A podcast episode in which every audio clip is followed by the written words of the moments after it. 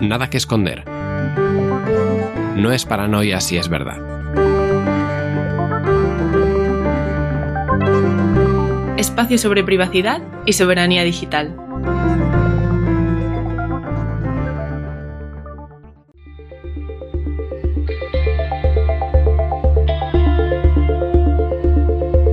Hola, bienvenidos al sexto capítulo de Nada que Esconder. ¿Y qué está pasando en el mundo ahora mismo? ¿Qué ha pasado con el Brexit, Santiago? Pues estamos grabando este capítulo a día 29 de diciembre, con lo cual ayer se ha decidido, bueno, ayer se ha hecho el, acuerdo preliminar entre, entre Europa y, entre la Unión Europea y el el Reino Unido y todavía no he tenido tiempo a leer mucho sobre ello, pero por lo visto se va a crear una comisión de vigilancia sobre los aspectos de, de transición del Brexit hacia adelante.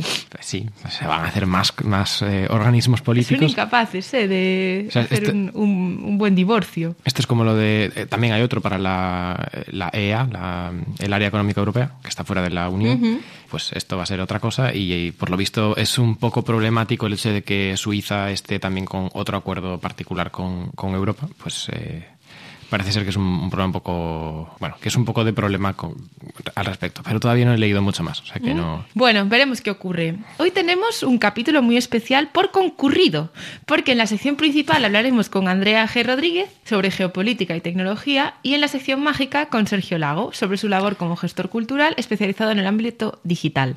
Es que es una, es una sección random, Sofi. No, sección mágica. Agarraos fuerte que comienza este capítulo.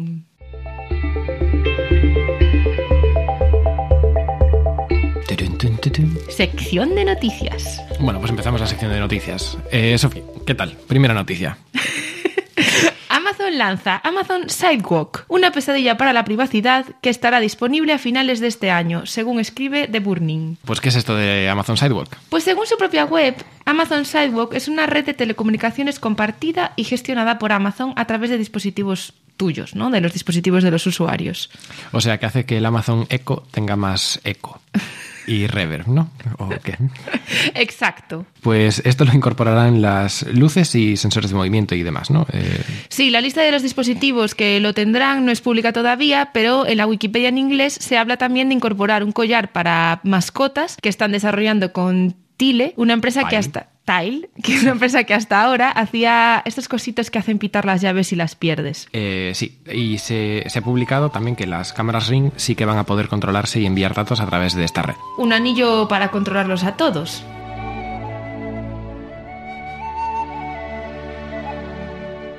Pero ¿y cómo funciona entonces? A ver, pues Amazon te coge a ti y a tus vecinos que tengan dispositivos suyos también y entre todos cedéis ancho de banda para formar esta red. De forma que, pues a través de Internet y de Amazon se conectan todos los dispositivos. O sea, es una red más, aparte de, aparte de la Wi-Fi o aparte de lo que sea. Y lo que hacen es que los dispositivos entre sí, eh, que lo incorporen, pues se hablan por Bluetooth o por una banda propia en los 900 MHz si no son capaces de hablarse entre sí por Wi-Fi. De forma que, pues aunque no estén en contacto porque haya interferencias en la, en la red de la Wi-Fi, en la de 2,4 GHz, pues pueden hablar o por Bluetooth o por, o por esta banda de 900 MHz. Y de esta forma se aumenta el alcance, pero potencialmente hablando a través de un montón de intermediarios más, pues incluyendo Amazon, incluyendo tus vecinos, incluyendo pues el, el hacker de la esquina e incluyendo el gobierno. Claro, yo aquí veo un problema obvio, que es, por un lado, la capacidad de abusar de este sistema para enviar tráfico de red no intencionado, e incluso la de controlar maliciosamente estos dispositivos. No solo para encenderte las luces cuando estás durmiendo o meterte miedo hablándote a través de las cámaras, Como ya ha pasado. como ya ha ocurrido, ¿no? Os dejamos, de hecho, en las notas una noticia de The Guardian que es muy grave porque se han, bueno, se han tenido que unir dif- diferentes personas afectadas por aparatitos de IoT de Amazon en la que... mm, Bueno, que son demandas judiciales. Son demandas judiciales en Sí, son Unidos, o demandas sea, judiciales a Amazon, sí, sí. Eh, en particular de las cámaras Ring que han sido hackeadas y de repente tú estás tan tranquilo en tu salón y la cámara te dice vas a morir, ¿no? De o, o una niña, hay, hay una imagen. Entrad en el, en el enlace porque es que son pantallazos de las propias cámaras y es, mm, bueno, da, da bastante, es un poco peliagudo. Una habitación de una niña pequeña en la que el hacker le dice que es su mejor amigo y que debería de tirar la televisión al suelo, que ¿no? Es que como- debería romper la televisión. Sí, es que Amazon no deja de sorprendernos con su absoluta falta de autocrítica respecto a cómo gestionan la privacidad de los usuarios. Siguiente noticia. Joe Biden no heredará los millones de seguidores de la cuenta oficial de Twitter del presidente de Estados Unidos, o sea, de Trump. Sí, parece ser que esto no se hizo así cuando en 2016 Obama insistió en que Twitter transfiriera las cuentas oficiales de la, de la 44 presidencia a, a la quinta, a la de Trump, así como sus seguidores. Esto en su momento se hizo y ahora pues parece que no. Aunque Donald Trump mm, se dirigía a su país desde arroba real Donald Trump y, POTUS lo único que hacía era re- retuitearle. Bueno, no siempre ha sido así, al principio sobre todo de su legislatura, pero ahora solo era, solo era eso. Pero aún así, eh, esto al final lo que hace es reforzar un poco la, la cámara de eco en la que están viviendo los republicanos que ahora mismo seguían al presidente y dejarán de hacerlo en cuanto se haga la transición. Sí, ahora Biden comenzará desde cero, tanto en la cuenta oficial de POTUS como la de Secretaría de Prensa, y nos llama la, nos llama la atención esta decisión de Twitter de no transferir las cuentas oficiales. Porque es lo que estaba diciendo ahora mismo Santiago. Seguramente lo que haga es profundizar esa cámara de eco y hacer que los seguidores originales que tenía ahora mismo Trump, que son en su mayoría republicanos, dejen de leer cosas no republicanas, o sea, democráticas. Veremos qué pasa. Sí, cosa que, bueno, en ese sentido eh, estamos mucho más de acuerdo con lo que había hecho Obama, que al final es una cuestión institucional y que debería de... Sí, de, de delegarse, ¿no? Os dejamos en las notas un artículo también interesante que profundiza en cómo Trump va a perder sus privilegios una vez se convierta en un ciudadano de a pie. Eh, o sea, que sus tweets incitando al odio o desinformando, en vez de ser marcados como ha sido hasta ahora, ¿no? Que se marcaban como contenido mm, peliagudo, serán eliminados directamente como son eliminados para el resto de los mortales. Eh, titula The Guardian, siguiente noticia.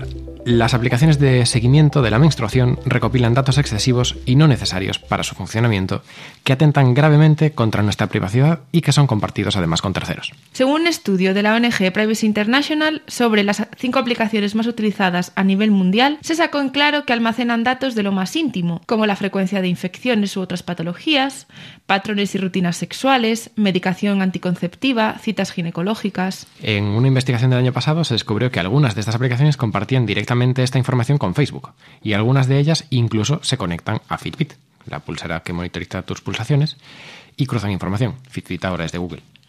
Las aplicaciones almacenan, tratan y venden hasta lo que se escribe en el apartado de notas que suelen tener las aplicaciones. Estas aplicaciones están básicamente hechas para eso, ¿no? Para monitorizar a las personas menstruantes y luego vender estos datos. Como conclusión y recomendación para las usuarias que quieran utilizar este tipo de aplicaciones es primero buscar aplicaciones que no precisen registro con email, no contestar a los formularios o apartados sobre la intimidad y la salud, no poner datos personales como edad, peso, etc. y no darles permisos de ubicación ni acceso a calendario, contactos o galería de imágenes. Hay otra opción, que es encontrar aplicaciones de estas que lo que no requieran es acceso a Internet. Y entonces ya estén todos tus datos en. en Sí, era una de las demandas que tenía Privacy International, ¿no? Que todos los datos se almacenasen en el propio dispositivo. Es que para qué demonios necesita la empresa saber nada sobre. sobre Bueno. como- Es el modelo de negocio en el que vivimos. Ah, Son pero- aplicaciones gratuitas. Precisamente, claro. Pero, pero que mm, las aplicaciones no estaría mal que pudiesen acceder a tu peso, tu edad y eh, las notas que tú misma hagas sobre, sobre su funcionamiento, sobre- bueno, sobre el funcionamiento de tu cuerpo, si eso se queda en tu dispositivo, si eso se queda en tu control. Y sería más útil para todo el mundo.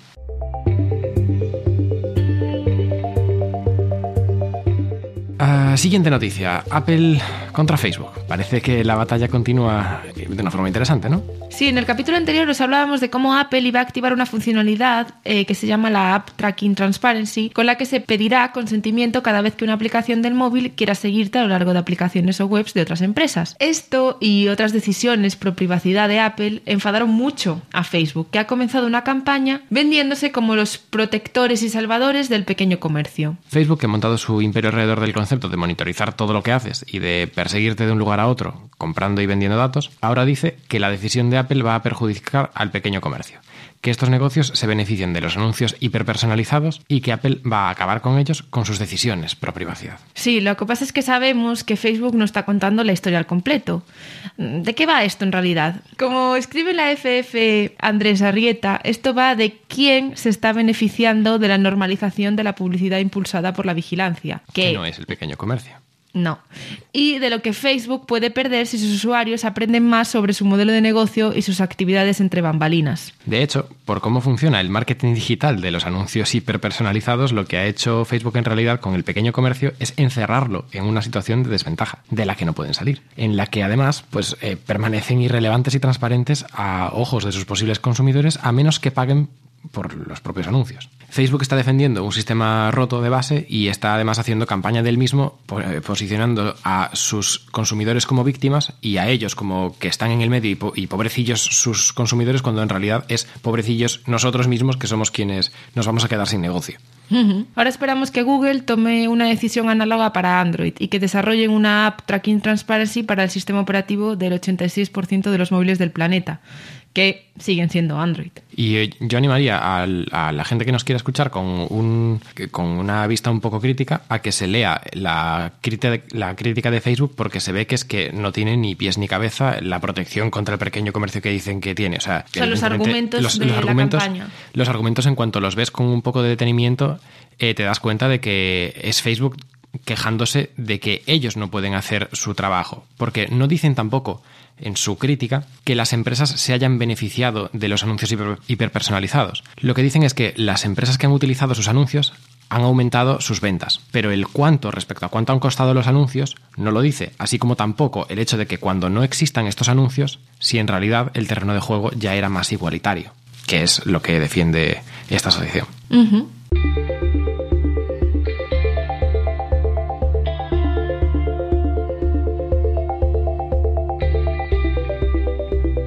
Y siguiente noticia entonces. Vamos a hablar de, de Telegram. Sí, Telegram empezará a mostrar, siguiente y última, Telegram empezará a mostrar anuncios y a cobrar por algunas funciones. Este sistema de mensajería se aproxima a 500 millones de usuarios activos, así que sus fundadores han empezado a pensar cómo generar ingresos para mantenerse a flote. Y es que hasta ahora, eh, Pavel Durov, que era el, multimillonario fundador de Telegram, pues eh, lo que había hecho es eh, shut up and take my money, coger su dinero e ir financiando tanto la infraestructura como el desarrollo de, Telegram, lo cual es, es bastante llamativo o sea, que, decir, que haya un señor que está poniendo 10 millones de euros al año para financiar un sistema de mensajería de forma altruista eh, sin publicidad ni ningún tipo de remuneración, pues es bastante pues curioso. Y se veía que no iba a ser sostenible a largo plazo. En el comunicado oficial dice que no va a vender la compañía como hizo WhatsApp y que la manera de monetizarlo va a ser mediante, bueno, dos pilares, publicidad y también eh, mediante un sistema de freemium en el que algunas funcionalidades sean de pago. Eh, los anuncios estarán en los chats públicos y nunca en los, en los chats privados uno a uno. Y no en los chats, lo que dice es que van a estar en los canales, que son los canales que son de difusión, en los que tú no puedes contestar de vuelta, que en los chats y en los chats de grupos y uno a uno que no van a estar. Eso es lo que decía el comunicado. Y bueno, aquí pues nos parece lógico, ¿no? Que de alguna forma se tenga que monetizar la plataforma, si no, pues eh, no funciona. Lo que está por ver es si los anuncios se basan en los datos que la propia plataforma recopila de ti o cómo va a funcionar realmente el sistema. Y hasta aquí la sección de noticias de hoy. Después de la música vamos a contar con Andrea G. Rodríguez, que nos va a hablar de geopolítica. Y os esperamos ahora.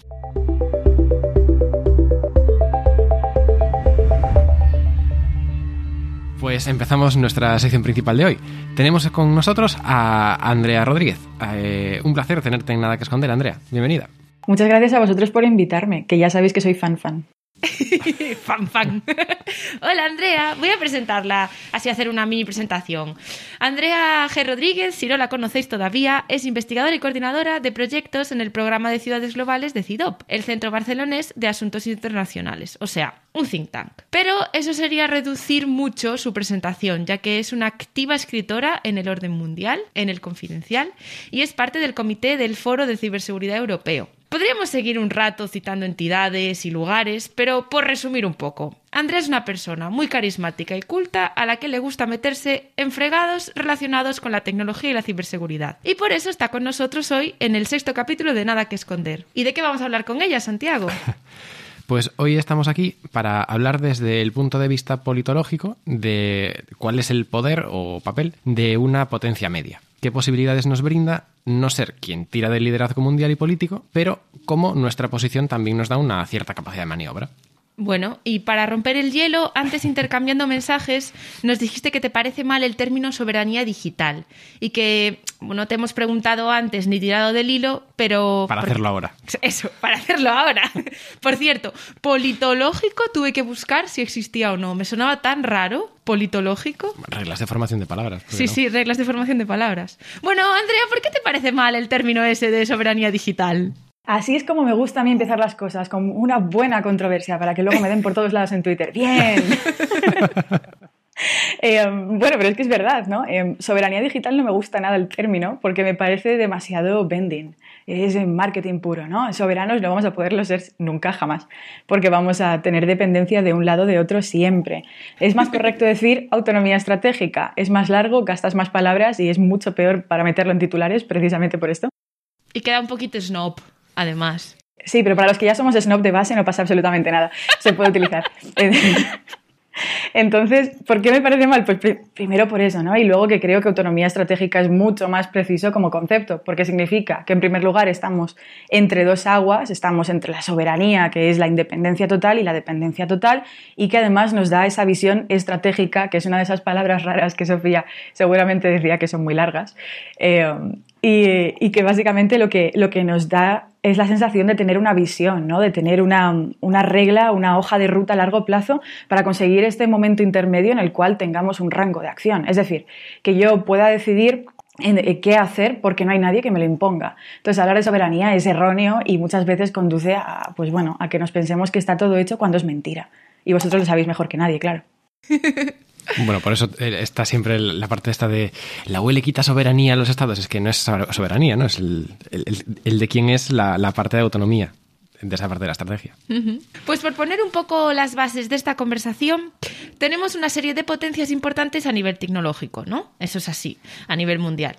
Además de los Estados Unidos y China, ¿de quién deberíamos de estar hablando y por qué, Andrea? Pues a mí me encanta que me hagáis esta pregunta porque rompe con otro gran mito, también controversia, porque para qué quedarnos cortos en controversias, y es eh, el mito de la bipolaridad en el mundo tecnológico y el mito de la Guerra Fría que tanto nos gusta a los politólogos, polemólogos y otras palabrejas que nadie utiliza ya eh, decir, ¿no? Eh, por supuesto tenemos el caso de China, es muy evidente. Tenemos el caso de Estados Unidos, es muy evidente. Pero no dejemos de olvidar que, en primer lugar, hay muchos países que tienen un, un rol fundamental en, por ejemplo, cadenas de suministro y cadenas de distribución globales de tecnología, que sin ellos todo se iría un poco al garete. Y aquí pues voy a sacar un poco eh, experiencia propia, pues por, por, qué no hablar de Taiwán, ¿no? Eh, de semiconductores, eh, por ejemplo. Pero luego también tenemos a Rusia. Rusia ha sido el primer país en probar el, bueno, el conseguir hacer ese Internet separado de, del mundo y Rusia parece ser que como está en un mal momento económico, como tiene un poco de movidillas en, en Oriente Medio, como realmente eh, preferimos fijarnos en 2016 interferencias elecciones, desinformación, grajas de, trolls y de bots, pues no, no, no hablamos de esto. Pues hola, señores, tendríamos que hacerlo. Y también, pues, eh, otras cosas que han, que han, salido, ¿no? Pues países que siguen un poco eh, todo este recorrido de que empezó, pues, no Rusia, pero por otros. O sea, no estamos hablando de Irán, no estamos hablando de Japón, no estamos hablando de Corea del Sur, no estamos hablando de grandes actores con un peso en el, en el tema tecnológico muy fuerte. A mí me entra la duda de cómo cada potencia mundial de estas de las que hemos hablado se enfoca eh, respecto a la tecnología, ¿no? ¿Qué, visión hay? ¿Qué, visión tiene cada una de estas potencias del futuro del Internet y de la tecnología? Como veis, soy una persona bastante alegre, pero ahora es cuando me toca ponerme seria. Y, es que no, no, pinta bonito. Y no pinta, para nada bonito. bien. No, en absoluto, ¿no? Es algo que, que se empezaba a ver, ¿no? Hacía pues varias, bueno, no voy a decir varias décadas porque Internet no es tan grande, pero, pero sí que es verdad que llevamos varios años viendo que cada vez hay más intervención estatal en, en Internet, en lo que se puede hacer, en lo que no se puede hacer. Cada vez eh, más la, la, industria tecnológica en todas sus fases ha empezado a formar parte de ese globo que justifica todo, que se llama la seguridad nacional, y, y ello hace que, por supuesto, lo que se nos viene adelante no vaya a ser quizá lo utópico para lo que se creó, ¿no? No va a ser una red descentralizada, no va a haber eh, todo, bueno, pues esa sensación de libertad, de privacidad, de anonimidad de la red, parece que vamos hacia allá. Es lo que se está llamando con el nombre catchy, ¿no? Antes hablábamos de, nombres que llenan titulares, este es uno de ellos, que es el Splinternet.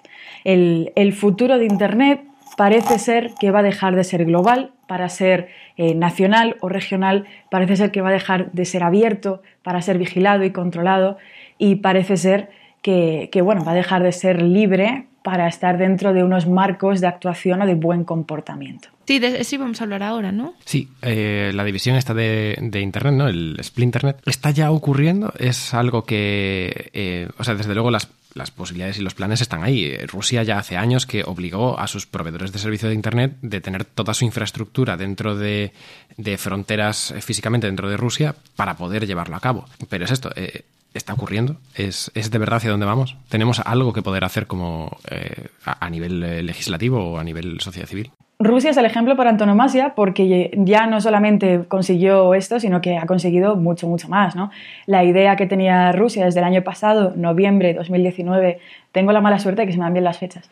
Em, y parece que lo estoy leyendo, pero no. Fue lo que cuando sacó adelante la, la ley del Internet soberano. ¿no? Entonces, en noviembre de 2019, lo que consiguió hacer fue, en primer lugar, rerutar, que me acabo de inventar esta palabra, pero creo que más o menos sabemos lo que significa. O al menos espero que, que los, las personas friki con cariño que nos estén escuchando ahora, pues también sean capaces de conectar.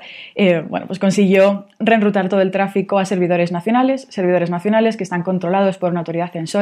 Y luego la segunda parte, que sería más, más bestia, sería la de reescribir el DNS para que si tú pusieras google.com, pues te dijera, no, te vas a google.rusia o no va a ser Google, va a ser eh, Rosgoogle o como se llame. Eh, me lo estoy inventando sobre la marcha el nombre. Yandex, ¿no? Es el, el operador ruso de búsqueda. Sí, puede ser. A mí me gustaría que explicaseis así como para mí, o sea, como para no gente técnica, cómo es, funciona lo de reenrutar el DNS, o sea, así como súper rápido. Pues el sistema de DNS es un, es un sistema descentralizado de nombres. ¿De qué son las siglas? DNS es Domain Name Service. ¿Vale? O sea, es Domain Name Servers o Service, según si es el servicio o el servidor. Es un sistema descentralizado en el cual existe una entidad que, gestiona lo que es la, parte global de Internet, que se llama ICANN, tiene la potestad de asignar quiénes son los servidores raíz del DNS, se llaman. Que estos son los que conocen cuáles son las entidades que guardan Imaginaos que hay una guía de teléfonos que es la del .com o la del .net o la del .es. Pues cada una, cada una de estas guías telefónicas tiene una serie de servidores quién son esos servidores lo decide ICANN. Si Rusia decidiese tener su propio Internet, podría reescribir quiénes son los servidores raíz y con eso reescribir todo el sistema de DNS, como quisiera. O sea, es, como si tú en lugar de tener... O sea, en realidad Internet no es que eh, sepas cuáles son las direcciones IP de la gente. Lo que haces es poner un nombre y, ya está. Es como si en lugar de llamar por teléfono poniendo los números, llamases siempre a un número de atención de a un, operador y dices, conéctame con Sofía Prosper. Y entonces, pues, eh, te estaría llamando. Vale, genial. muy, accesible eh, esta explicación. Me ha gustado. ¿Tú qué opinas de la explicación, Andrea? ¿Te ha gustado? que ojalá me lo hubiesen dicho a mí, me hubiese ahorrado un montón de horas delante del ordenador buscando cosas y leyendo artículos insufribles para, Nada, Santiago, ya te he fichado, ¿eh? Para los siguientes articulillos medio técnicos te voy a soltar un DM. es que lo, entreno yo para que explique, ¿sabes? En plan, a nivel mm, guía telefónica y cosas así como muy visuales.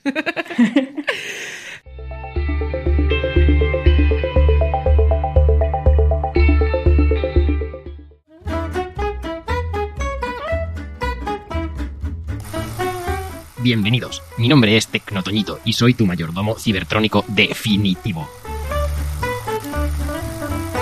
Conmigo podrás preparar platos deliciosos y limpiar la casa para dejarla como una patena. Incluyo mis propias cintas que explican las instrucciones de uso. Esta es la cinta número 6 de 250.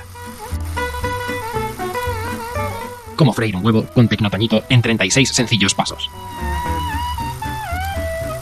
Dejar sobre la encimera los ingredientes, sal y huevo. Dejar sobre el fuego apagado una sartén con una cucharada de aceite y azúcar, alineada con la encimera y 10 centímetros con mucha de la sartén, una espuma Programa el temporizador manteniendo pulsado el botón de la encimera y un campo de comandos. Una orden número 6 para huevo automático al punto. Y retira tu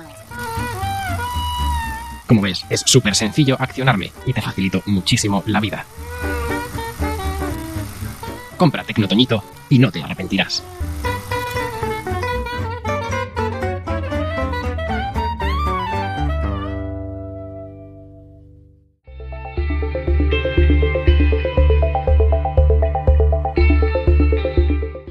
Vale, em, yo aquí tengo una, una, duda, ¿no? Porque sí, como que originariamente el Internet, bueno, originalmente se pensó mm, DARPA, bla, bla, bla, no voy a meterme ahí. pero era para uso militar. Para uso militar, ya lo sé, no iba a meterme tan atrás, pero que al final Internet ahora mismo se entiende como pues, una red global, ¿no? O sea, es algo que es lo único, digamos, que de verdad nos conecta a todos, que de verdad puedes hablar con cualquier persona del mundo, puedes acceder, claro, ¿qué pasa cuando empiezas a partirlo y entonces ya es o sea, a mí me llama mucho la atención el impacto que tiene sobre la propia idea de Internet, el hecho de que lo vayas a partir en trozos y no vayas a poder acceder al Internet, que esto ya no lo puedes hacer, ¿no? Bueno, por medio de VPNs, entrar en el de China, puedes, pero esta manera de partirlo. Normalmente es al revés, es China quien quiere salir de su. Bueno, ya, es verdad. Pero, sí, sí pero tú también puedes acceder desde aquí, ¿no? ¿O no? No lo sé. Hombre, las aplicaciones chinas y todo eso, sí, realmente el problema que tienes es que yo, por ejemplo, tengo mucho contacto con gente que está en Asia y con gente que está en China. Para hablar con ellos lo más normal es descargarse una aplicación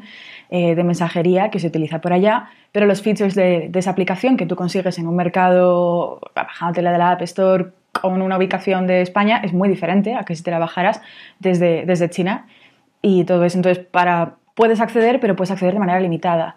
Realmente para poder acceder a todo tienes que estar ahí, tienes que estar dentro y formar parte de esa red, ¿no? Pero realmente tampoco te interesa hacerlo, porque no te, no te compensa, no te merece la pena, ¿no? O sea, puedes acceder, pero también es, es diferente. No es lo mismo un país con un nivel de censura amplio que lo que puedes hacer es saltártelo, ¿no? Como si fuera una valla. Directamente pues pones un trampolín y te lo saltas en VPN, que directamente en Internet que no hay más allá, porque si saltas te metes de leches, eh, por no decir palabrotas que está muy mal, eh, contra un muro muy rígido que no, no hay nada más, ¿no? Entonces eh, sí que puedes acceder, pero es un poco más rollo y tampoco te, te compensa, ¿no? No te merece la pena. Bueno, y China sí que ha en el pasado tenido intentos de censurar, eh, intentos de, salirse de, esa, de esa valla e incluso censurar Tor, que es uno de los sistemas más... Sí, sí, pero han descubierto otra cosa. Y es que tienen un VPN nacional que tú puedes pedir como empresa.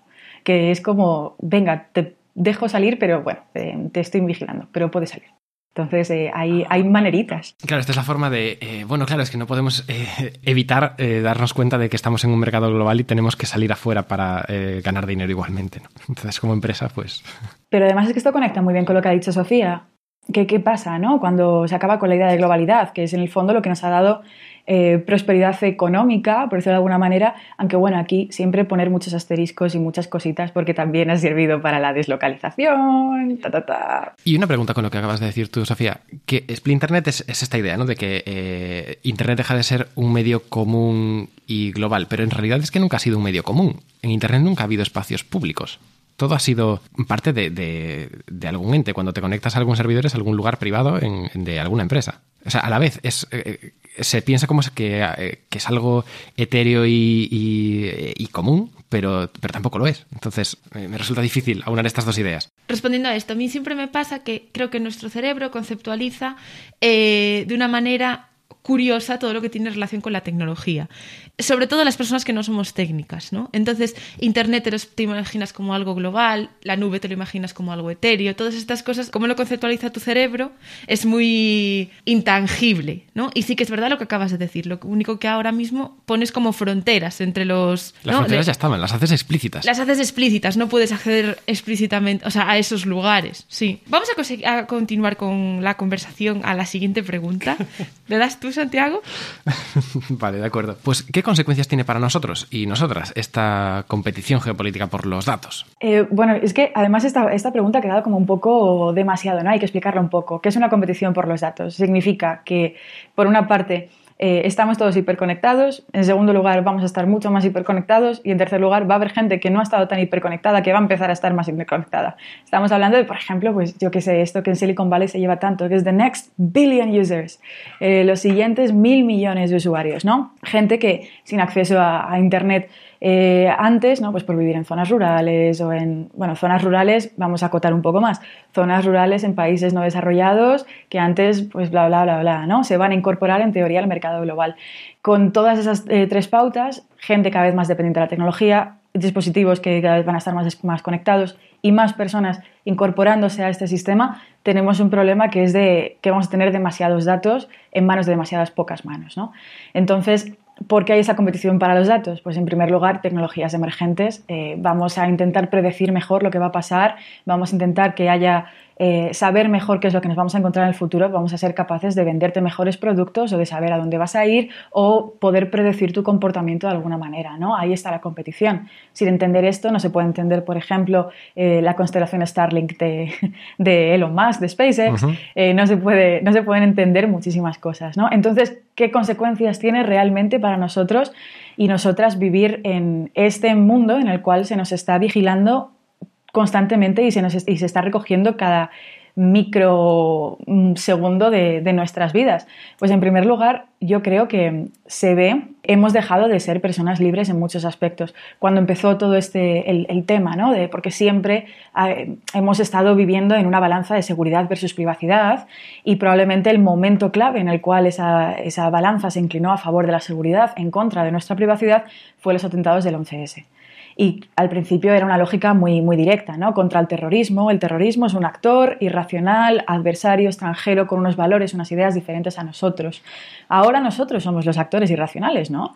Porque si ahora de repente se nos están aplicando las mismas normas, ahora todos hemos pasado de ser eh, víctimas del terrorismo a ser futuros eh, personajes eh, peligrosos, ¿no? Y eso también justifica que, que, estemos así. Y un poco que habíamos apuntado un pelín antes, es que ahora mismo lo podemos llamar China, este actor adversario, el día de mañana lo llamaremos otra cosa. Ya salió durante hace unos meses el tema de antifascistas. Entonces, un poco para, para, ponerlo, para ponerlo en globo y, ya dar una respuesta concreta con todo este contexto.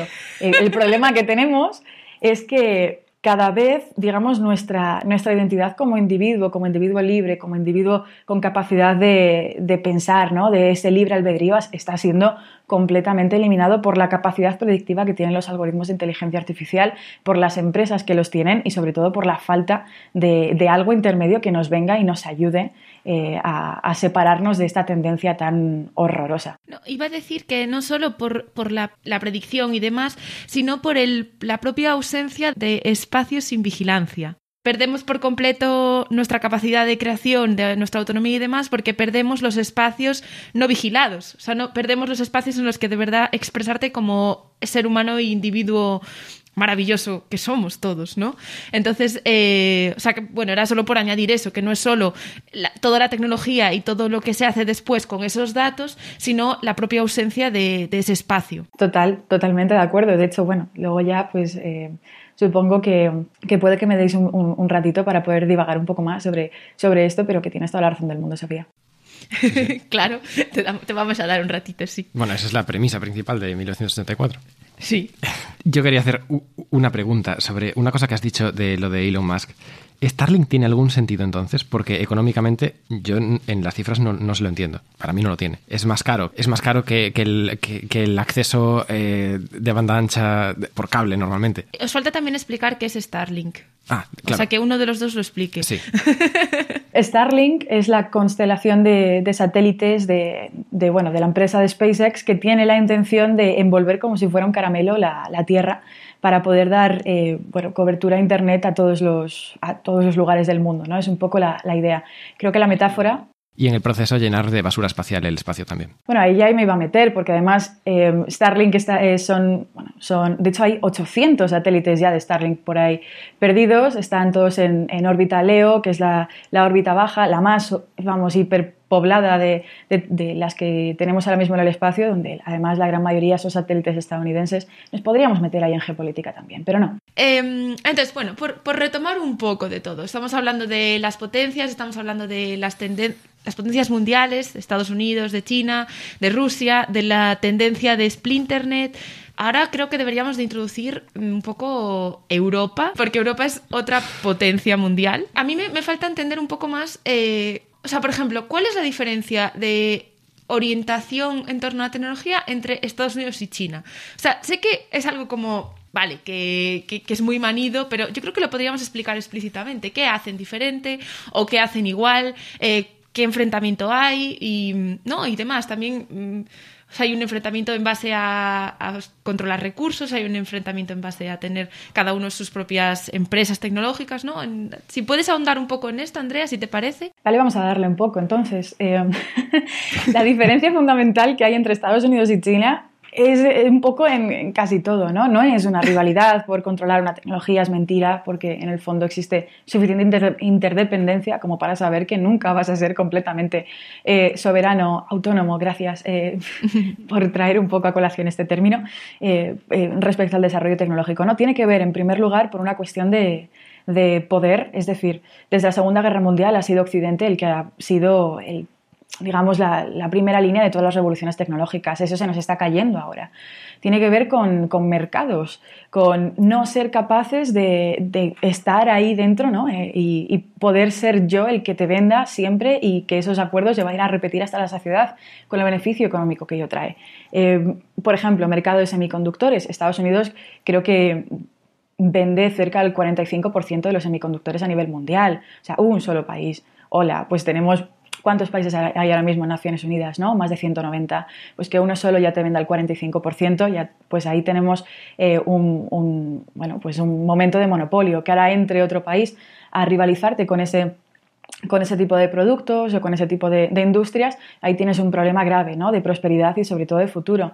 También eh, es una competición de valores que esto muchas veces nos olvidamos de, ello y que suena increíblemente hipócrita y yo soy la primera que, lo dice y es que es cierto que en un momento en el cual la cultura democrática se está viendo con cada vez más recelo y esto se es algo, es una tendencia, ¿no? Eh, lo llevamos viendo un montón de años con los populismos, por ejemplo, en, Europa, bueno, Donald Trump está ahí por algo, ¿no? Es precisamente esa, esa, manera de protesta de que este sistema que nos han vendido como idóneo, como perfecto, en el cual todos nos vamos a poder eh, realizar y vamos a ser prósperos, no lo son y no lo es y, no nos, nos ha fallado, ¿no? Y, entonces ahí viene la, otra, pues si nos ha fallado es que hay una alternativa, la alternativa no es tan democrática, suele ser un pelín, un pelín más restrictiva, un pelín más autoritaria. Entonces, si además nos viene un país como China y nos dice, pues oye, señores, mirad, mi modelo ha conseguido sacar de la pobreza a tantos millones de personas en un momento récord.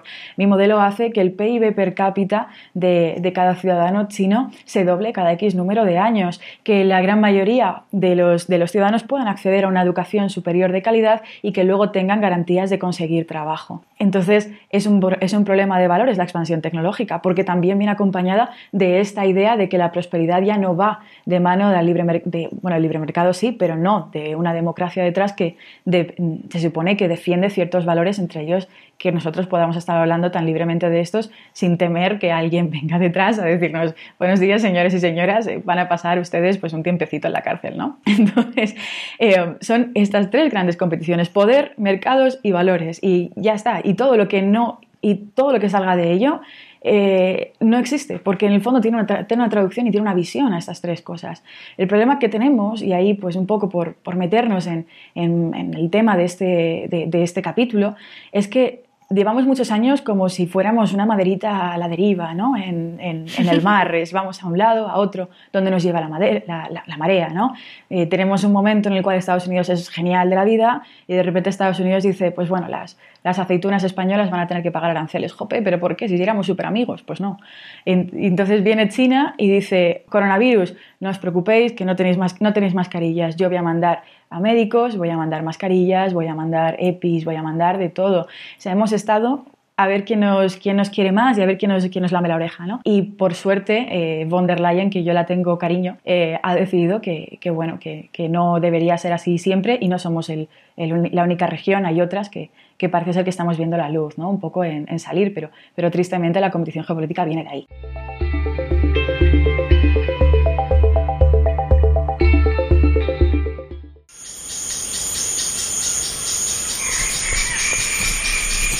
Cuaderno de bitácora, día 4 de turismo offline.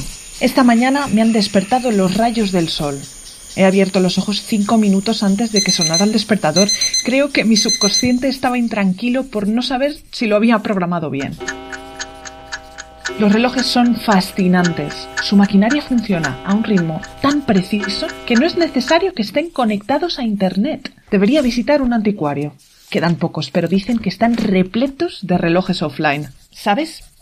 Llevo obsesionada con ese libro, las tres R's, desde que llegaron todas esas cajas al almacén. Sabía de su existencia, pero era algo puramente anecdótico. Rumores. Su autor. ¿Cómo se llamaba? ¿Dioivo? Sí, a punto de oído. Llevaba años prediciendo la llegada de Komodo, años antes incluso de que existiera la tecnología de compresión necesaria. Pero también auguró que perderíamos capacidad de decisión. Después de cuatro días offline, me he dado cuenta de la cantidad de decisiones que tomaba Komodo por mí. A veces sobre cosas tan nimias que parece que no tienen importancia. Pero, ay, tantas, todo el rato. Me pregunto si me queda algo de autonomía. Su libro pretendía abrirnos las mentes, despertar a la sociedad, salvar la democracia. Un montón de frases grandilocuentes. Desde mi punto de vista, tampoco hay que ser tan catastrofista, ¿no? Somos una sociedad libre y justa. Las ideas están ahí para ayudarnos a tomar decisiones y eso siempre ha sido... Eso siempre ha sido bueno. Ya. En su momento, Dioivo imprimió miles de copias para llegar al máximo número de personas posibles, sin que quedara registrado quién lo leía. No se sabe lo que ocurrió, pero nunca llegaron a manos de nadie. Hasta ahora.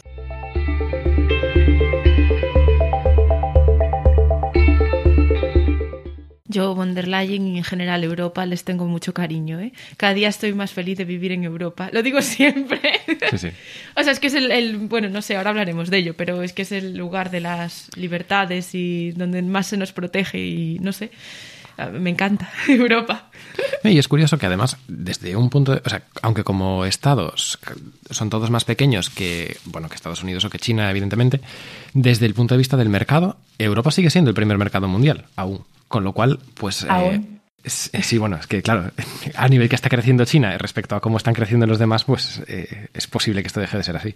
Bueno, oye, no sé si, siquiera si, si, Europa ahora mismo es el mercado más grande del mundo, ¿eh? Con la firma del RCEP, que es el tratado este, ojo, en Asia, eh, en, la región de Asia-Pacífico, no sé si era como un tercio del mm. PIB mundial, eh, lo, que, lo que agrupa, y no sé ya hasta qué punto Europa puede, eh, está, o sea, no, no, sé cuál es más grande ahora mismo. Si no somos el más, el más, grande, seremos el segundo más grande por la firma de este. Pero bueno, eso al, al menos nos deja ver que seguimos perdiendo peso, ¿no? que, que Asia sigue sí, siendo sí. el pivote político, económico, tecnológico, mundial o parece que así va a ser la cosa. Sí, sí. Eh, bueno, a, con lo que quería, a lo que quería ir es a que eh, sigue siendo un, seguimos siendo un actor extremadamente importante a la hora de decidir eh, políticas internacionales y de estar sentados en esa mesa. Lo que pasa es que como países no, pero como, como unión sí que es mucho más potente todavía. Esto nos lleva directamente a la siguiente pregunta, ¿no? Que es si es posible eh, una tercera vía, o sea, otra manera de hacer, una última manera de hacer. Bien, después de tanta controversia, por fin algo feliz, ¿no? Pero es que es verdad, es que todos estos temas al final siguen, suenan a conspiración y suenan a negativismo y ya vamos a morir todos mañana que venga ya el meteorito, ¿no? Pero es verdad que que sí existe una tercera vía y que aún no se está dibujando, ¿no? Estamos viendo los primeros trazos y somos incapaces de, de, verle sentido, pero yo creo que sí y que la Unión Europea juega aquí un papel fundamental para inaugurar una vía autónoma y una vía, voy a poner increíblemente muchísimas comillas, no me estáis viendo, pero estoy poniendo muchas comillas de soberana, porque no me gusta la palabra, ya ha quedado claro. Entonces, eh, entonces es lo que yo llamo el papel de la potencia media, ¿no? Porque al fin y al cabo superpotencias hay muy poquitas Hola, por eso se llama superpotencias, porque siempre es a nivel comparativo, pero potencias medias cada, cada vez hay más, ¿no? Y, y, ya no solamente pensemos en Europa, pensemos también, vamos a traerlo a casa, ¿no? Pensemos en, en España, España es la cuarta economía de la Unión Europea, también es un, es un país que está en este término intermedio, ¿no? Entre, entre lo más bajín y, y Alemania. Entonces, eh, claro, es que es así, es así, lo siento mucho, sí, pero sí, sí, nos entendemos todos. Entonces, eh, esta potencia media, digamos que tiene ciertas características, ¿no? Así de la conceptualización que yo he hecho, pues, pues reflexionando y tal. Y entonces, una de ellas es que la potencia media es consciente de que le afecta enormemente el tira y afloja que hay entre estos países que son protagonistas, ¿no? Esta madera la deriva que hablábamos antes. En segundo lugar, se da cuenta de que precisamente por esa dependencia o esa inacción limita su propio desarrollo y limita la capacidad que tiene de decidir entre las cosas que pasan, ¿no? Si yo como Europa quiero desarrollar mi industria tecnológica, pero los acuerdos que tengo me obligan a comprar tecnología estadounidense o hacen que compre esta eh, tecnología china por lo que fuera, por poner a las dos potencias en el, en el mismo nivel aquí, ello va a hacer que sea muy caro desarrollar eh, tecnología nativa, tecnología eh, europea, ¿no? Y que sea mucho más caro el desarrollarla, el ponerla, eh, bueno, el, venderla, en que sea rentable y en que ello pueda cumplir, pues estos, pues bueno, pues el, cometido que yo tenga, ¿no? Y luego, en tercer lugar, que es una potencia media, como dice el nombre, es que es capaz de movilizar una gran cantidad de recursos para poder conseguir hacer este espacio. Es decir, tenemos la capacidad de inversión y tenemos la capacidad de sacar adelante estos programas. ¿Por qué he dicho Unión Europea? Porque, bueno, ya creo que somos un poco familiares con los programas que tenemos de investigación, ¿no? El, Horizonte 2020, que ya no es así, pero ahora tenemos el Next Generation, tenemos el Horizon Europe y luego, por meterme más en cositas que me gustan, pues yo qué sé, eh, a nivel quantum, pues desde 2016 tenemos el flagship con dinero extra, es decir, hay dinero para invertir, lo que falta es un poco la guía estratégica, ¿no? Entonces, si existen potencias con estas tres características, la conciencia, los recursos y, luego la, capacidad que tienes de saber que esto te está afectando, sí que existe una tercera vía. El, decías que Horizonte 2020 ya no existe, ya no, no es así, eh, porque lo que ocurre es que cada siete años se cambia de programa marco multianual de financiación de la Unión Europea y ahora se llama Horizon, Horizon Europe o Horizonte Europa, que es el, el próximo de los siguientes siete años, ¿no? Sí, sí, y es maravilloso la, la originalidad de los nombres, tienes toda la razón del mundo ahí. Ah, sí, sí. Y, has dicho que sí que, Andrea, sí que hay una tercera vía. He entendido que es una potencia media, pero ¿qué, qué podría hacer un país como España para posicionarse de otra manera? ¿Qué decir, ¿Qué hace un país como España en este eh, mundo de lobos? ¿Qué, deberíamos hacer? ¿no? Porque decir que qué hacemos es como un poco desalentador. Yo creo que lo que tendríamos que hacer son dos cosas muy grandes, es participación y visibilidad. ¿no? Es un poco pues para generar espacios, ¿qué necesitas? Pues estas dos cosas. Necesitas a gente que esté dentro y necesitas que esto se vea para que, para que se note que existe la tercera vía. ¿no? Cuando hablo de participación me refiero eh, que la única manera es quizá, pues hablando por ejemplo del tema de Splinternet que hemos cubierto tanto en este episodio, eh, crear nuevas maneras de, demostrar que esa no es el, futuro que nos merecemos y que no es el futuro que es más beneficioso para nosotros. ¿no? Algo así como, como dejar claro que la parte de Splinternet es la vía fácil. Eh, demostrar que, el resto de características de la red global y abierta eh, sigue siendo algo muy beneficioso para nosotros. Es decir, actividad, actividad, actividad, actividad, eh, mejorar estas pequeñas partes que se nos quedan fuera, mejorarlo con legislación, pues tenemos el RGPD, tenemos la DSA flojita, pero bueno, ha salido, que es importante. Teníamos muchas esperanzas en la DSA y nos ha salido un poquito rana. Bueno, pero es que han salido muchas cosas. Salió la DSA, salió la mm. DMA, pero al día siguiente eh, me llegó un taco de 150 páginas en la mesa porque salió una nueva directiva de protección de infraestructuras críticas, que suele ser una de las de las excusas que ponen los países de Splinternet, ¿no?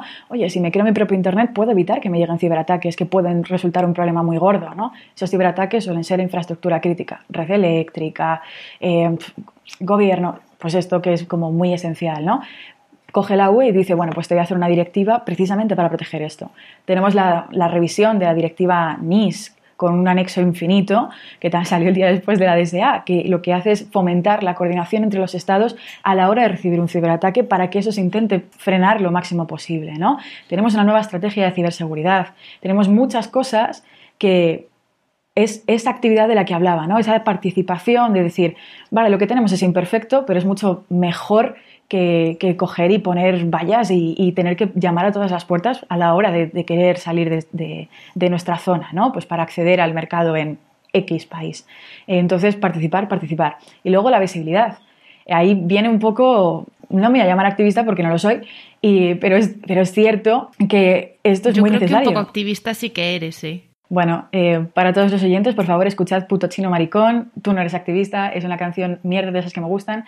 Así que ahí más o menos resume todo. Eh, es verdad, ¿no? Realmente Em, creo que soy una persona que tiene ideas que me meto en fregados, pero tanto como activismo por cantidad de tiempo que dedico a, ello, no tanto, ¿no? Divulgo, pero bueno, una cosa es una cosa. Entonces, eh, cuando hablaba de visibilidad, un poco por retrotraerme al tema, eh, hablábamos de apoyo. Ese apoyo es el activismo que estoy hablando, ¿no? Es, es, ser todos conscientes de que esto es mucho mejor que lo que nos viene y que, aunque sea imperfecto, pues es un paso. Hablamos de la DSA, ¿no? La hemos mencionado por aquí. Pues bueno, nos esperamos un montón, pero es mucho mejor eso que, seguir dejando eh, que, yo qué sé, que Android no deje a otros eh, entrar en su sistema operativo y que no pueda instalar ciertas aplicaciones o que es mucho mejor, que un paso es un paso al fin y al cabo, ¿no? Entonces, el apoyo es ese y luego el segundo, que es los resultados. Si tú apoyas algo, pero luego eh, no te da resultados, lo que pasa es que te desinflas. Se te desinflan las ganas y no te apetece una basura seguirlo intentando, ¿no? Entonces, para ello hay que hacer políticas donde el enfoque no sea el desarrollo de las políticas, sino la implementación. y ahí viene esa característica de potencia media, recursos. Es decir, la DSA no va a salir adelante si no tenemos a gente que de verdad está supervisando que eso salga adelante. Porque tú puedes sacar adelante algo muy ambicioso, pero que luego en el fondo se quede en papel mojado, ¿no? necesitamos que haya resultados que nos demuestren que eso funciona, que por ahí es el buen camino y que, sobre todo, que, que, es el inicio de, una regulación aún mayor, ¿no? O una desregulación, que regular, regular por regular muchas veces es tontería. sí, no, es un poco lo que ha pasado con la GDPR. Se, ha aplicado, sí que ha salido adelante, pero no se, está no se está persiguiendo a quien la incumple tanto como se debería. Sí, a mí me faltan todavía algunas cuantas multas millonarias por salir, de verdad. Sí, ¿verdad? Pero que bueno, que sí que, por ejemplo, el BBVA ha sido multado hace poco con 3 millones de euros por parte de la, de la Agencia de Protección de Datos. Eh, y ahora puede hacer este tipo de multas que antes no podía. Claro, estamos justamente ahí, ¿no? Si no hay resultados que demuestren corregir estos pequeños problemas estructurales, lo que va a pasar es que se va a poner en, duda su legitimidad, ¿no? ¿Para qué tienes un RGPD si realmente no, no, no está saliendo a nada? O sea, y esta molestia extra que le estás eh, dando a las empresas y que, ¿por qué? Si luego en el fondo eh, se incumple en este reglamento, pues no va a haber nadie detrás persiguiéndolo, ¿no? Es, es precisamente, pues, pues es a lo que me refiero, ¿no? Es, eh, hay un artículo que me mola mucho que dice que Europa es un imperio por, por ejemplo. por ejemplo, viene de inglés for example, es decir, por predicar con el ejemplo. Y es que precisamente es esto, ¿no? Ahí estamos en este, en este momento. Si hacemos esto, si ponemos estas multas, si, si damos a entender que, este, que esta alternativa es mucho mejor de la que nos espera, vamos a poder hacer que esa idea pues, se propague más allá de nuestras fronteras, ¿no? Y que podamos plantarle cara un poco a, a esta competición que tenemos. Y lo de las sanciones, vamos, es que es que sin sanciones realmente la gente pues no agacha la cabeza y hace lo que tiene que hacer. O sea, hemos hablado un montón de, todas las negatividades, de eh, qué, es lo que está ocurriendo con las distintas potencias, cómo estamos un poco en medio y la capacidad de predicar un poco con, el ejemplo, con las partes que, que tenemos. Vale, este es el estado actual desde aquí, ¿cómo podemos ir hacia, hacia un mundo ideal, hacia un mundo más utópico que distópico? Pues es que esta, esta pregunta es clave, ¿no? Eh, realmente a la hora de, elaborar políticas o a la hora de sacar adelante iniciativas funcionamos con marcos ideales, es decir, cuál es el mundo que queremos ver y qué tenemos que hacer para llegar ahí. Em, yo creo que precisamente para mí este mundo ideal sería que hubiera bancos de datos públicos, que esos bancos de datos públicos tú como usuario fueras capaz de saber y de qué es lo que está pasando ahí dentro que pudiéramos eh, trazar como se hace, pues, por ejemplo, en la cadena de, alimentación, ¿no? Eh, por, por dónde ha pasado eh, nuestros datos en, todos los momentos y que en el fondo pudiéramos dar nosotros el consentimiento de que eso fuera. Que yo ahora mismo hubiera una interfaz que no existe, por supuesto, en el cual metiendo mi DNI, por ejemplo, pudiera saber eh, mis datos personales que, recogió pues, la agencia, a dónde han ido a parar, dónde están guardados, bajo qué garantías y quién ha accedido a ellos. Algo parecido existe en Estonia, parecido, o sea, parecidito no tan, no tan, no tan exacto, pero es cierto que, que funciona. ¿no? El, el, el, ideal que tienen de identidad digital en Estonia hace que tú puedas acceder a todos tus datos desde un portal centralizado público estatal ¿no? y que puedas ver quién ha accedido a esos datos, de tal manera que si tú quieres acceder a tu historial médico y una persona se ha metido que no debería haberlo hecho, tú sepas quién lo ha hecho y lo puedas denunciar. ¿no? Algo así, pero con estos datos personales a nivel total. Eso sería lo que a mí me gustaría ver. Eh, ¿Podemos llegar a eso? Pues de momento no, precisamente porque nuestros datos personales no los tienen los gobiernos, sino las tienen las empresas. ¿Cómo podemos llegar ahí? Pues eso ya dará para, para mucho, pero por suerte creo que soy optimista en que algo estamos empezando a dilucidar, en que con la llegada del 5G que ya está aquí, con la explosión de la industria 4.0, con lo que venga después, porque eh, no nos olvidemos que el 5G ya es pasado, a pesar de que acaba de llegar. Ahora hay que pensar en 6G, hay que pensar en más cosas, hay que pensar en mucha más hiperconexión. Si no empezamos a tener esta visión de, cuál es esa utopía a la que queremos llegar, nos vamos a perder por el camino y no podemos hacerlo, es urgente. Me llama mucho la atención cómo en la industria del cine y, en la industria de la, literatura hay muy pocos referentes de, utopías, de utopías que, o sea, o, los, digamos, los pelis y los libros más mainstream son siempre distopías. Nos encanta. Eh, de hecho a mí me encantan las distopías. Y es muy difícil para el cerebro humano eh, conceptualizar esos mundos ideales que de verdad funcionen. Y por eso quizás no nos cuesta tanto llegar a ello, ¿no? Me miras muy serio. Yo es que creo que las utopías está mal formulado el concepto. porque porque al final los derechos fundamentales, eh, muchos de ellos entran en conflicto unos con otros. Lo hablábamos antes con lo de la seguridad y la privacidad. Desde luego, ambas cosas son necesarias. Pero ¿cuál es la medida de seguridad y la medida de privacidad que genera una utopía? Pues es aquella en la que la sociedad está de acuerdo, en, que lo es. Pues nada, chicos, quizá la conclusión del programa es que tenemos que trabajar mucho más en, en utopías y tenemos que reunirnos para que, sea, para que esas utopías se puedan llevar a cabo, ¿no? Esa implementación de los mundos ideales en vez de tanto 1984, que anda que no tienes año, años el maldito libro y mira que sigue saliendo ¿eh? en todos los lados. Y mira que es vigente, además todo lo que está diciendo. Muchas gracias, Andrea, por haber venido. Ha sido un placer hablar contigo y esperamos que puedas volver pronto. Eso es. Bueno, si me invitáis, yo siempre vengo. Si no, pues os seguiré haciendo eh, un poquito de promo porque me gusta un montón lo que, lo que hacéis y lo veo increíblemente necesario, ¿no? Quizá la parte previa a la utopía es el descubrir la verdad, es algo muy filosófico, ¿no? El desvelar primero eh, para poder hacer que la gente piense por sí misma y yo creo que, que, estas iniciativas que estáis teniendo vosotros desde Lluvia y este podcast en especial es tan, tan, tan, tan necesario que si la gente no lo escucha tendría que hacerlo más. gracias, Andrea. Muchísimas gracias. Hasta pronto.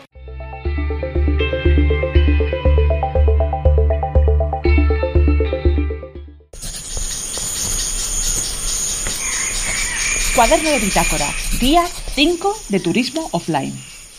Todos los días tengo que decidir qué voy a desayunar, comer y cenar. Aunque a cocinar me ayuda Tecnotoñito. También tengo que recordar cerrar la puerta con llave. ¡Con llave! Un montón de pequeñas decisiones que mantienen activo mi cerebro. Tan activo que... El libro de las tres R's, un almacén completo lleno de ejemplares, una copia para la posteridad, el resto, estanterías ligeras, carrocerías hiperresistentes, comida para peces. Ay, la verdad es que no dejo de pensar sobre ese libro. ¿Y sabes qué es lo mejor? Que el dichoso libro siempre me importó un pimiento. Hasta que la semana pasada, cuando acudí al despacho de la jefa de personal, la pillé leyendo un ejemplar según entré, escondió el tomo bajo unos folios y yo pretendí no darme cuenta, pero estoy casi segura de que era aquel libro. Y entonces... Ay, entonces me pudo la curiosidad. Me dije, tengo que conseguirlo. La verdad es que es mucho más fácil hacer cualquier cosa no uso Diana ortodoxa cuando sabes que no tienes un ecomodo detrás metiéndose en todo lo que haces, ayudándote a tomar decisiones, ofreciéndote y recopilando información, o debería decir, filtrándote la información. Bueno, el caso es que decidí aprovechar estos días para poder leer con calma. Conseguí una copia del libro de las tres R's y me la traje a mi casa offline. Y empecé a leer y me está atrapando por completo aunque tengo que reconocer que a ratos echo de menos los marcadores del protolibrillo para anotar pasajes y demás. Jamás he leído algo tan antiguo y tan de moda a la vez, y que resuene tanto con lo que llevo sintiendo estos últimos meses. El libro me emocionó, me hizo sentir algo, no sé, como una semilla, una pequeña fuerza que se hacía más grande y me empujaba a, no sé, a hacer algo, a moverme, a buscar, a unirme a más gente. Tengo que hablar con el autor, el tal Dioivo. Tengo que encontrarlo, pero no puedo preguntarle al Ecomodo sobre él. Ay, ¿qué puedo hacer? Ya sé. Lena, la jefa de personal. Ella lo estaba leyendo. Quizás debería hablar con ella. Pero tengo que ser de lo más prudente. No pueden sospechar de mi síntoma. Mm, ya sabes, el libre pensamiento ese. Y tengo que ser rápida. Hay que encontrarlo antes de acabar mi turismo offline y volver con el maldito ecomodo.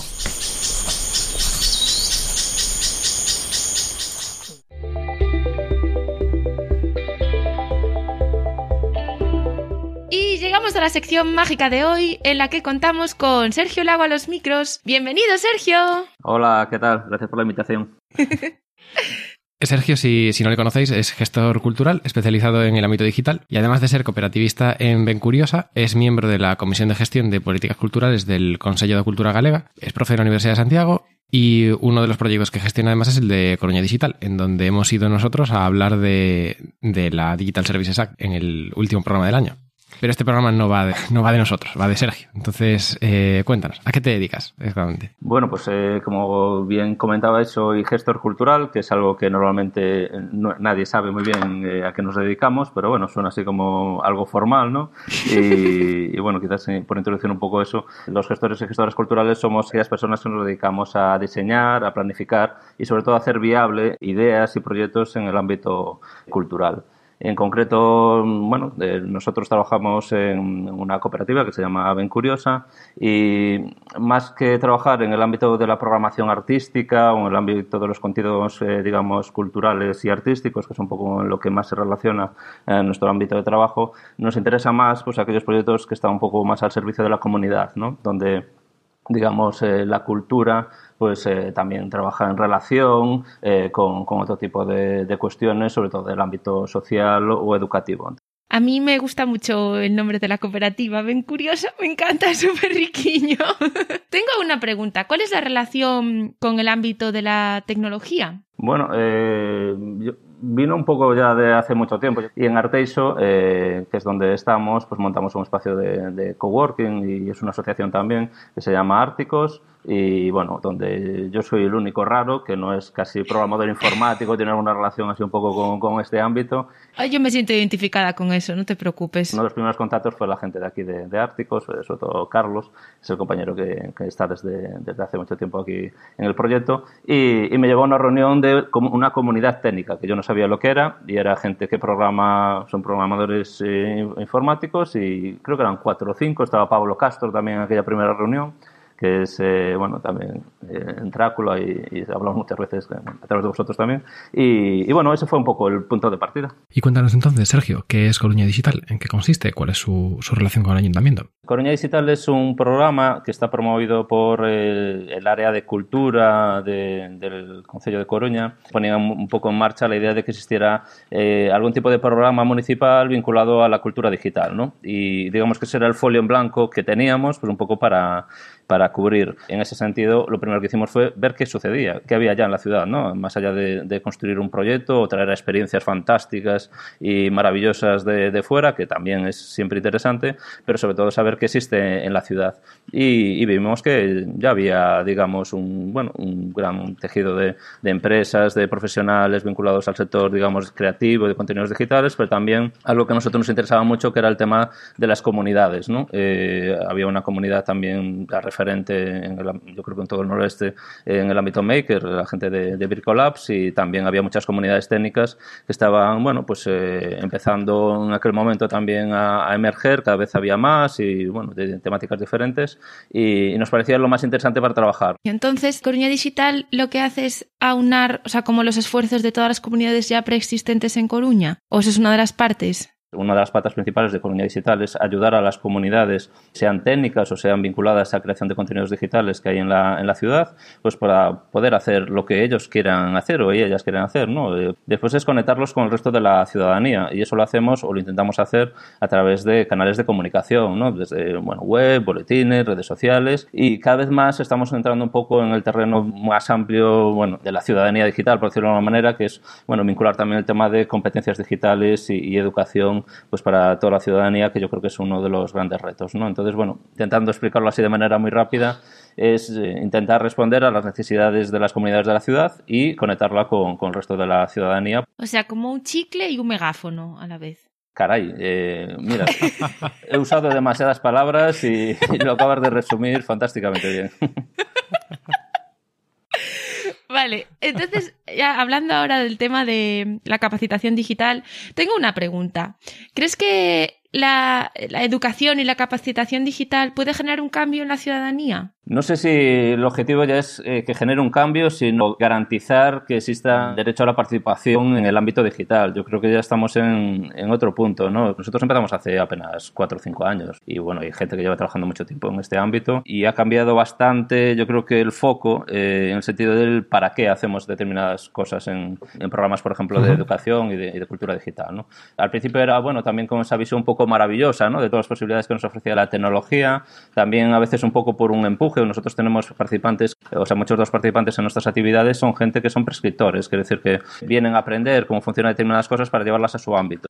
Hay mucha gente del ámbito educativo, bueno, de educación formal, ¿no? O sea, de los distintos niveles, primaria, infantil, secundaria, lo que sea, pero bueno, que, tienen que llevar esos, conocimientos para ver cómo, de qué va esto de, del ámbito digital a su ámbito, ¿no? Porque hay una presión también, también ahí. ¿Y en qué consiste, más específicamente, esta capacitación digital?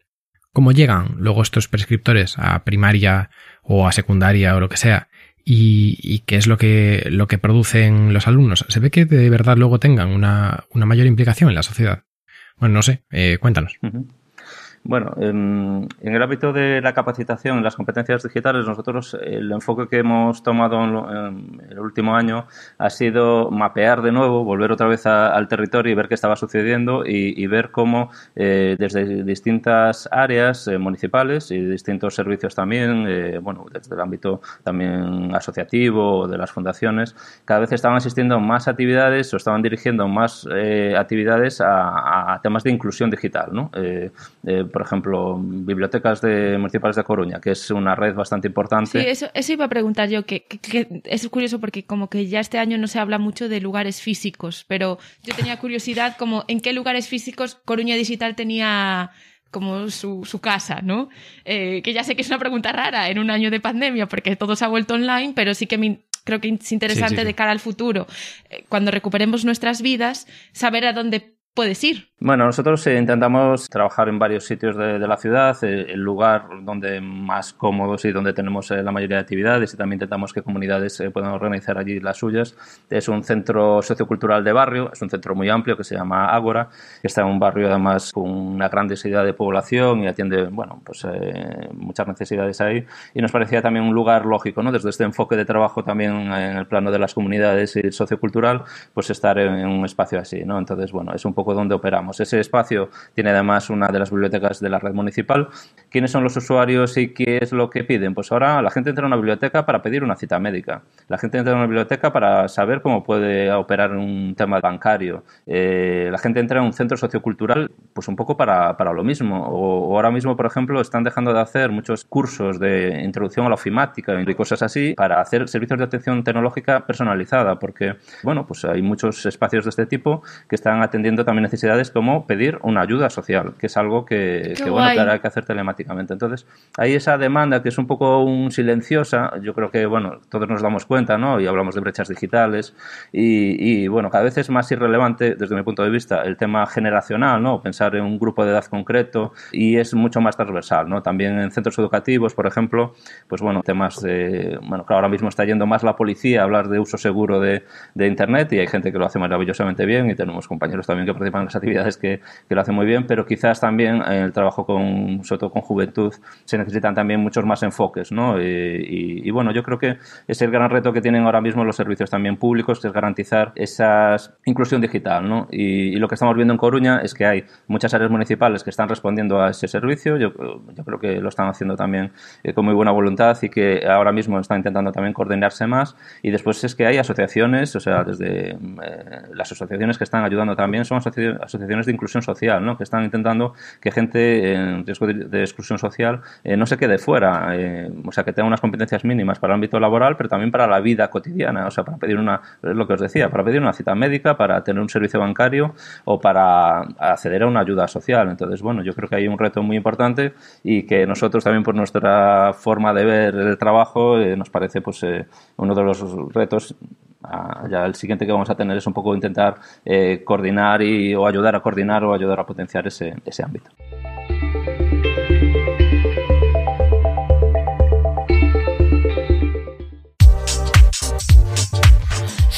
¡Sabor!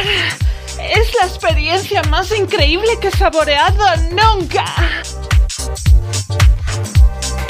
¿Saboreado? ¿Cómo que saboreado? Una experiencia no se saborea. No me digas que no conoces los caramelos Vívelo. Yo me acabo de comer un vívelo ácido y he visualizado la vida de un limonero en las costas de Usodia. No te creo. ¿Y qué más sabores hay? Vívelo dulce, vívelo fuerte, vívelo salado. Tú te comes el caramelo y tu cerebro hace el resto. Caramelos, vívelo. Por una vida con sabor.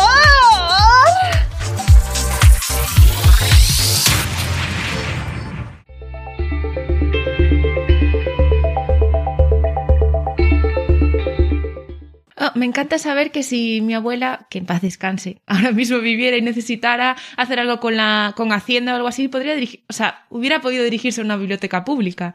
No lo, quiero decir, no lo habría pensado que, Sí, sí. que actualmente existe ese. Creo que está muy bien saberlo y, y desde nada que esconder hacer altavoz de esto también, de que Sí. Tu abuela y tu compañera del cole. Es decir, eh, yo, yo- también ahí introduciría este tema de. Si te ves el Sí, o perfil. yo, de- vamos. Sí, sí. Que sabes que ya ahora ya, ya bien con Hacienda, pero en su momento tuve que aprender a hacer mi declaración de la renta. Y hablaba yo con, con mi madre hace unos días que también, bueno, ella es profe en, en un cole y tienen alumnos que, bueno, tienen una, un- una serie de alumnos que han venido por un asilo político. Y, y que resulta una de las barreras de entrada que tienen a- de cara a precisamente ya solamente poder pedir eh, cierto tipo de ayudas es la barrera idiomática, el poder encontrarse a alguien que entienda cómo, cómo procesar esta información y que lo habían encontrado también por parte de los trabajadores públicos. En este caso no era, no era de las bibliotecas, era de, de trabajadores sociales, que es más un poco... Pero al final les dirigen a, a lo mismo, a la parte de capacitación digital y, y, y, bueno, a, a esto, ¿no? Tengo dos preguntas, últimas preguntas. Una, eh, está relacionada con distopías cotías. ¿Qué es distopías cotías? que lo estoy nombrando así de cero, nosotros participamos, pero ¿nos podrías contar un poco, Sergio? Pues era un nombre que sonaba muy futurista en enero de 2020 y se quedó ya en, bueno, ya todo el mundo es distópico, ya, ya, ya, ya nada, ya nada. Bueno, eh, en ese ánimo un poco de, trasladar eh, debates y reflexiones que estaban quizás más en las comunidades técnicas y, bueno, vosotros sois uno de los principales impulsores también en la ciudad de este tipo de, de cuestiones y pues de llevarlo un poco más a, un ámbito más accesible, pues empezamos un- una serie de, charlas eh, mensuales que eran en una biblioteca además, pues para hablar un poco del impacto de tecnología en nuestras vidas, ¿no? Y llegar un poco a, un- a públicos más diversos que, que el de comunidades técnicas. Entonces, bueno, pues fuimos invitando a gente a que nos contara qué pasaba ahí, ¿no? ¿Qué es esto del capitalismo de la vigilancia? ¿Qué es esto de qué pasa con nuestros móviles? ¿Qué podemos hacer y qué no? Eso aún no me lo acabáis de responder demasiado cada vez que invitamos a gente, más allá de tirar el móvil al río, ¿no? Que es un poco así la conclusión a la que llego yo siempre. Eh, no, eh, no, yo soy muy optimista, ya, lo sabes. La última, sí, la última nos quedó bien, Sofía, gracias a Dios.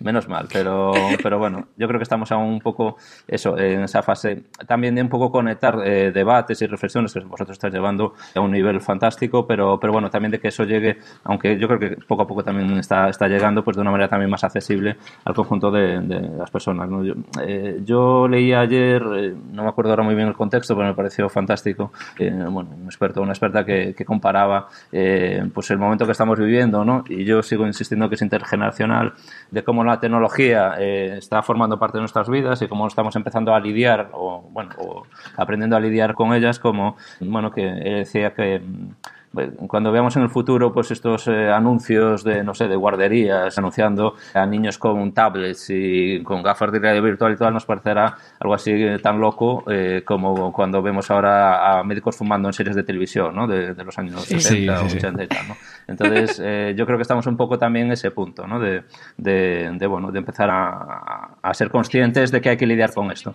Sí, de si ponemos cinturón de seguridad a los coches o no, ¿no? Estamos en ese, en ese momento. Tengo una última pregunta y es, si un ciudadano en Coruña, digo, porque claro, es en el contexto en el que está Coruña Digital, eh, si un ciudadano tiene un proyecto en mente relacionado con la tecnología y la capacitación digital y todos estos temas, y se dirige a vosotros, ¿por qué medios os puede encontrar? Eh, ¿Qué cosas, o sea, en qué le podéis ayudar exactamente? O sea, si nos cuentas así un poco, ya para cerrar y, pues eso, ya una llamada a la acción de que si alguien quiere hacer algo, que sepan que hay recursos.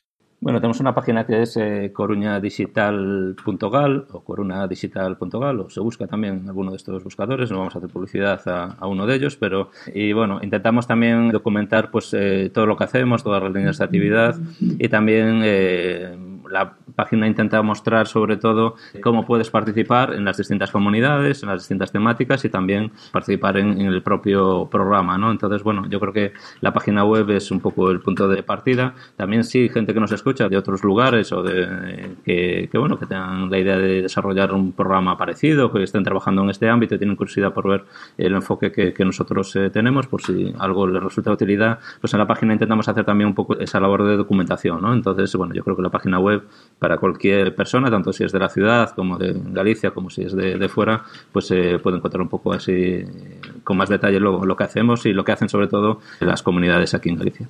Pues qué bien. Es que una parte muy guay también es la parte de replicabilidad, de poder hacer estos experimentos en localmente, pero en múltiples localidades. Bueno, Sergio, pues muchísimas gracias por haber venido a este sexto capítulo de Nada que Esconder. Y esperamos, no sé, poder invitarte en el futuro para hacer una sección principal o algo. Bueno, gracias por la invitación. Ha sido fantástico poder hablar un poco del de trabajo que hacemos. Y, y, nada, enhorabuena por el programa, que me lo paso fantásticamente bien con vosotros. Y, y, nada, no he podido cantar hoy, así que no sé si en la sección principal, pero en, en alguna de esas, eh, por favor, llamadme para la próxima. Lo prepararé un poquito mejor, eh, la parte artística. Vale. Y, y, nada, nos vemos y, nos hablamos. Muchas gracias, Muchas gracias. Sergio. Venga, un abrazo. Un abrazo.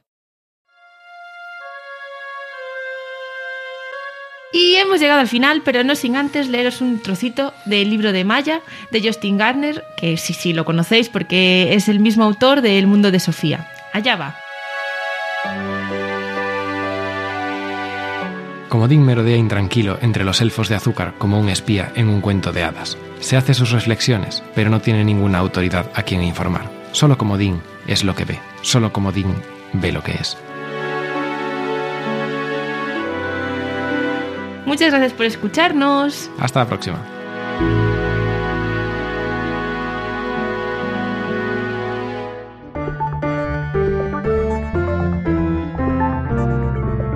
Si habéis llegado hasta aquí, muchas gracias por escucharnos. Esto ha sido Nada que Esconder. Espacio sobre privacidad y soberanía digital.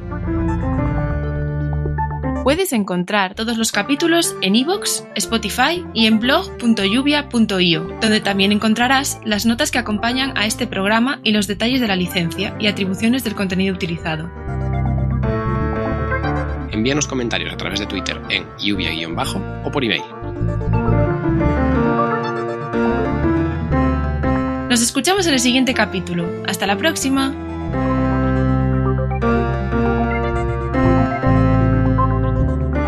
Hasta la próxima. Somos una sociedad. Eso digo yo. Somos una sociedad. ¿Nos han abierto? Eh, sí, ah. la, la, IA de Betanzos nos ha abierto otra vez. Vale. sí que me gusta lo de, aunque a ratos eche de menos los marcados del protolibrillo. Ay, product placement. Sí. De nuestro propio producto que no existe. Sí. ¡Sabor! Es la experiencia más increíble que he saboreado nunca. ¡Te quedó genial, tía! es que no puedo, ¿eh?